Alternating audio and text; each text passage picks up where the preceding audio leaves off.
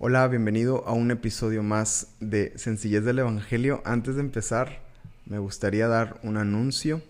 Eh, el podcast tiene Instagram, entonces quiero animarte a que vayas ahí a Instagram, a que busques arroba sencillez del Evangelio y sigas el podcast, sigas este, ahí las eh, publicaciones que voy a estar haciendo por ahí, también la página de Facebook del podcast para que pues te enteres de, pues, de todo lo que se está publicando y los días que se publican los episodios y bueno, todo lo que estamos haciendo con, este podcast y, que siga siendo bendecido por los diferentes medios y por todo lo que se está haciendo. Que, no que mi intención y también la de mi esposa es que pueda ser bendecido y que cada palabra, cada enseñanza pueda eh, edificar y ayudar tu vida. Así que ve al Instagram y síguenos.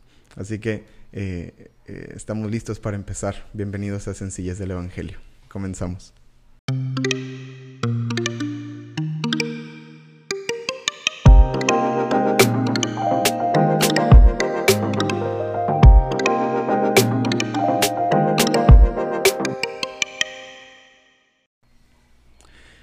Bueno, pues bienvenidos a un episodio más de este podcast de Sencillez del Evangelio y eh, quiero compartir algo breve, algo, algo práctico, algo, algo sencillo en este, en este día.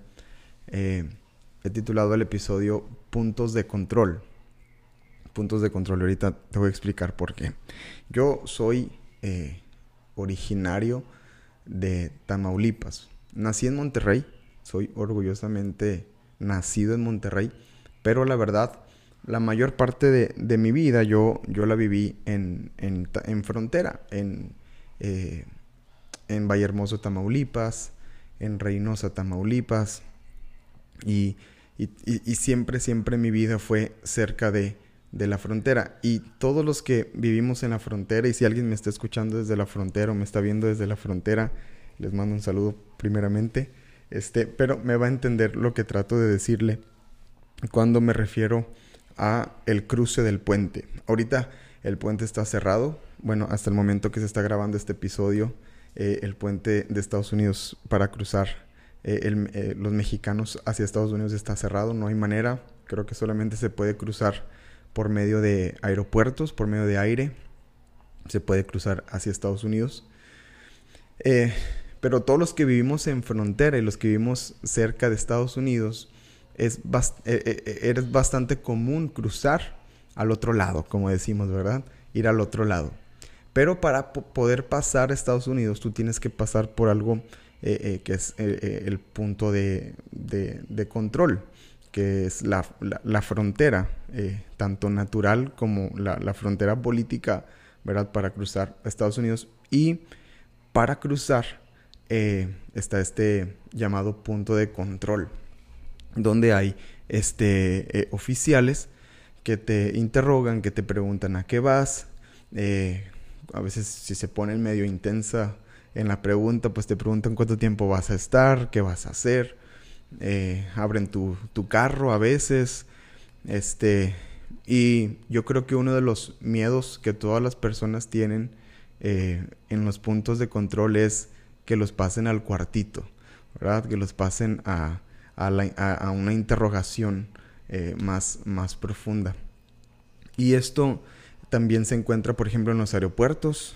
Eh, en, los, aeropuertos hay puntos de control donde, donde migración del país al que tú estás entrando, ya sea México, Estados Unidos, algún país de Europa, algún país de otra parte, siempre tienen estos puntos de control para saber quiénes están entrando, eh, a qué están entrando, cuánto tiempo van a estar ahí. Y se hacen estas eh, preguntas. Y, y, mucha gente en frontera, yo creo que una de las pláticas cuando se habla acerca de esto de la, del cruce del puente fronterizo, uno de los temores son estos de, eh, eh, ¿y qué te dijeron? Oye, supiste que este, me pararon y me pidieron que pasara al cuartito, me pusieron, este, fui al aeropuerto y en el aeropuerto me pidieron que pasara y, este, y es un temor que usualmente las personas tienen o, bueno, se vale decir tenemos también, ¿verdad? A veces sí, sí, sí, sí, sí nos preocupa. Yo me acuerdo cuando éramos más pequeños que íbamos eh, a, cruzar el puente y justo antes de llegar al este con el oficial que te va a entrevistar para para pasar a Estados Unidos, este, usualmente de los nervios, no sé, mis papás nos decían, cállense, cállense, ya no estén hablando porque nos están escuchando y, y, este, ya no hablen fuerte, ya no hablen de esto ni de lo otro, y no digan esto, no digan lo otro, porque nos pueden escuchar. Eh, y, entraba este, este miedo que tenían micrófonos para escucharte lo que decías antes de poder pasar a Estados Unidos y bueno, tantas teorías con las que crecimos los que vivimos en frontera y, y nos tocaba cruzar eh, seguido a Estados Unidos. ¿Qué, eh, ¿Qué, tiene que ver los puntos de control con la sencillez del Evangelio y convivir para el Señor? Eh, yo creo que así como existen estos puntos de control para accesar al país, para accesar a la ciudad. Y, hay puntos de control también en otras partes, ¿no? Puntos de control, por ejemplo, eh, eh, eh, donde se pone a prueba la autenticidad de una persona, donde te piden este, los IDs, ¿verdad? Te piden tu, tu, tu licencia, tu INE, tu pasaporte. Cuando vas a recoger un paquete, hay un punto de control al recoger los paquetes, ¿verdad? En las paqueterías que te piden si eres tú la persona eh, eh, que lo va a recibir y te piden una identificación, ven tu foto. Y estos puntos de control sirven para comprobar la autenticidad, para comprobar la verdad. Los puntos de control, por ejemplo, para cruzar a Estados Unidos o a otros a otros lugares o incluso los que vienen de fuera para llegar a México, los puntos de control cuando pasas por migración son para ver cuánto tiempo vas a estar, eh, qué vas a hacer. Y, queramos o no, lo están haciendo para protección de eh, el país, lo están haciendo para protección de ellos, lo están haciendo para evitar que pase gente que quiera hacer un mal al país o que quiera hacer un eh, eh, malos tratos, bueno, todo esto, ¿verdad? Y, y, es importante los puntos de control, aunque a veces tienen una connotación negativa y nos dé miedo son importantes y necesarios para eh, eh, la paz y para la seguridad de la ciudad, del lugar, de la empresa, de la eh, donde, donde sea que, haya puntos de control. Hay puntos de control, por ejemplo, en las privadas, ¿no? En las casas. Y este, en las privadas también, cuando vas a accesar, te preguntan a dónde vas, este, quién, te piden una identificación para que sepan quién es el que está entrando. Y son puntos importantes de seguridad. En, en nuestra fe, en nuestro caminar con el Señor, en la vida práctica del Evangelio, es importante y muy necesario que tú y yo también tengamos puntos de control. Sobre todo en nuestros pensamientos. Yo creo que eh, Dios ha puesto, dice la escritura, que Él puso en nosotros, Él no nos dio espíritu de temor ni, de cobardía, sino de poder, de amor y de dominio propio. Y yo creo que eh, si tú y yo no filtramos lo que recibimos, lo que pensamos, lo que entra a nuestra vida, eh, es, muy probable que vengan ataques contra nosotros. Es muy probable que eh, podamos empezar a, tener temores que no teníamos o pensamientos que no teníamos y todo porque no tenemos un punto de control en nuestras vidas, un acceso donde donde filtremos las cosas que estamos escuchando, las cosas que estamos recibiendo, las cosas que eh, eh, eh, están entrando en nuestras vidas. Y hablando específicamente de los pensamientos, yo creo que si no cuidamos nuestros pensamientos, es, es, un arma muy, muy peligrosa para que nuestra vida y nuestra, nuestro caminar con Cristo se vea afectado. En estos tiempos donde eh, la, pandemia ha causado tanto temor y tanto miedo en la gente, los pensamientos creo que han jugado un papel eh, muy clave en, en, todo esto, ¿no? Eh, eh, el miedo cuando nos quedamos sin trabajo, el miedo cuando cerraron la iglesia, el miedo cuando se enfermó el primo, cuando se enfermó el papá, cuando se enfermó la mamá, el miedo cuando me enfermé yo, este, no sé, todos estos pensamientos que comienzan a venir y, y muchas veces por más firmes que estemos en el Señor y por más apegados que estemos en la palabra y por más llenos que estemos de Dios en nuestras vidas, ¿verdad? Muchas veces los pensamientos no los filtramos, ¿verdad? Y empezamos, nuestra mente empieza ahí a, pensar y empieza a decir, ¿y, y, qué me va a pasar? Y, luego si, si, si, si, me enfermo, y luego si no puedo salir, y luego... Entonces, los pensamientos, como te digo, por más firmes que estés, cuando no aprendemos a filtrarlos, usualmente comienza a venir este temor y estos, eh, eh, este miedo, ¿no? Que, que nos toca enfrentar y librar. Yo creo que no podemos ser casuales en nuestro estado mental. Debemos de comenzar a ocuparnos importantemente en los pensamientos y en lo que estamos pensando. La Biblia nos invita y el Señor nos invita constantemente a que llenemos nuestra mente del Señor.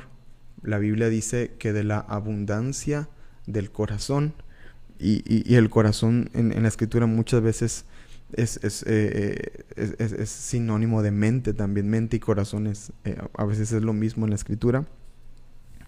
Entonces, si lo ponemos así, es llena tu mente de, de la palabra. Porque de lo que llenas tu mente, de lo que llenas tu corazón, dice, hablará la boca. Y a veces cuando de nuestra boca están saliendo cosas lejos de Dios, están saliendo cosas carnales, eh, están saliendo eh, eh, palabras deshonestas, malas palabras. Entonces, ¿de qué estamos llenando nuestro corazón? ¿De qué estamos llenando nuestra mente, nuestros pensamientos? ¿Hacia dónde están yendo? Y usualmente esto pasa porque no estamos filtrando los pensamientos o no hay un punto de control para los pensamientos. Y esto vuelve, eh, pues, obviamente, nuestra, nuestra mente la, la, vuelve un campo de batalla completamente abierto y lo vuelve una puerta abierta y un, campo fértil para que cualquier pensamiento, el que tú quieras, eh, sea de Dios o no sea de Dios, comience a, a florecer. Por lo tanto, si tú y yo ponemos caso o, dejamos de ser casuales con nuestra mente y nuestros pensamientos, yo creo que podemos empezar a corregir ese dominio propio que el Señor dice que, tiene para nosotros, podemos empezar a ejercerlo. Podemos empezar, eh, eh, así como en los puntos de control se hacen interrogaciones, ¿por qué no empezamos a interrogar nuestros pensamientos? ¿Por qué no cada pensamiento que se ocurre o que viene a nuestra mente o que escuchamos o que vemos o que oímos, ¿por qué no lo interrogamos? Sería bueno, ¿cierto? Sería bueno que fuéramos agresivos con los pensamientos de, a ver, a ver, ¿por qué estoy pensando esto? A ver, ¿por qué está viniendo este pensamiento? ¿Quién, de, de dónde vino ese pensamiento? ¿Quién, por qué permito este pensamiento? ¿Quién eh, eh, eh, abrió la puerta a este pensamiento? ¿No? y, así como, como a veces son agresivos los puntos de control, y así como a veces dan miedo los puntos de control, que el dominio propio que tenemos en el Señor y, el, Espíritu Santo en nosotros pueda llenarnos para que tú y yo podamos poner este punto de control los pensamientos. De a ver, a ver, a ver, ¿por qué tienes miedo? ¿Verdad? Eh, eh, hay, un, hay una ocasión donde, donde David cuestiona, ¿verdad? De sus pensamientos. Y, y, dice el salmista, ¿por qué te abates? alma mía, ¿por qué te turbas dentro de mí? Espera en el Señor. Y, me gusta eso que le pregunta, a ver, ¿por qué te sientes así? ¿Por qué está este pensamiento? ¿Por qué está este, esta mentalidad? ¿Por qué está este, eh, eh, esta idea? Y a veces, eh, cuando no interrogamos y cuando no ejercemos el dominio propio, no dejamos que, que florezca el dominio propio en nuestras vidas, muchas veces vienen ideas completamente fuera de Dios y fuera de su propósito y fuera de su palabra y cosas que a lo mejor que nunca, eh, eh, eh, que ni siquiera están en la Biblia, pero ahí la tenemos en la mente y está dando vueltas y vueltas y vueltas. Y, y, y, si no establecemos estos puntos de control, yo creo que va a ser muy peligroso. y, y, vamos a estar muy expuestos a, a, cosas que podríamos evitar si tú y yo somos más intencionales con nuestros pensamientos. ¿Qué podemos hacer? Bueno, aquí viene la sencillez del Evangelio. Aquí viene lo práctico, aquí viene lo día a día. ¿Qué podemos hacer?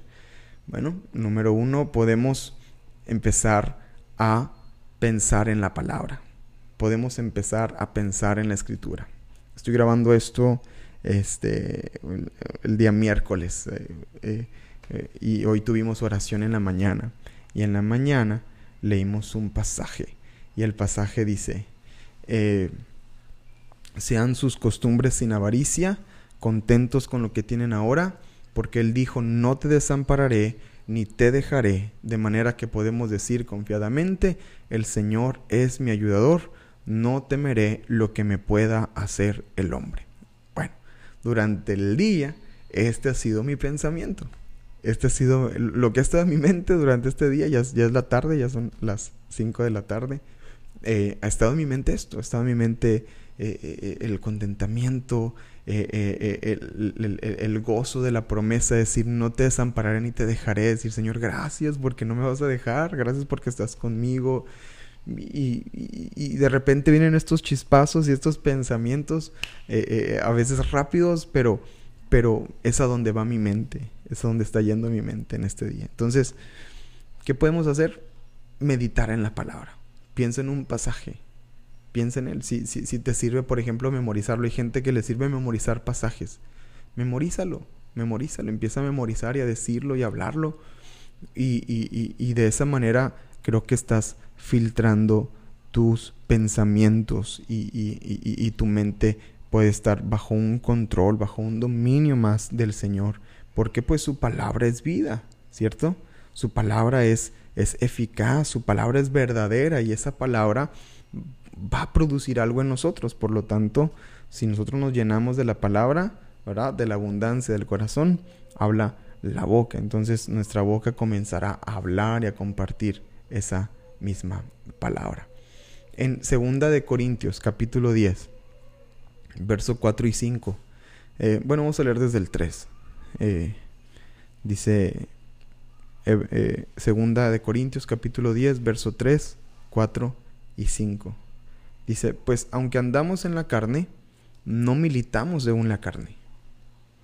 Aunque andamos en esta, eh, eh, en esta carne, ¿verdad? Que aún tiene sensaciones, emociones, sentimientos, y a veces nos gobernamos por los sentimientos, eh, no, no, debe ser así. Dice, aunque, ando, aunque, aunque andamos en la carne, mi vida no milita, no se rige, no se dirige conforme a la carne porque las armas de nuestra milicia, porque las armas de esta guerra no son de la carne, o sea, no peleamos con nuestras emociones, ¿cierto?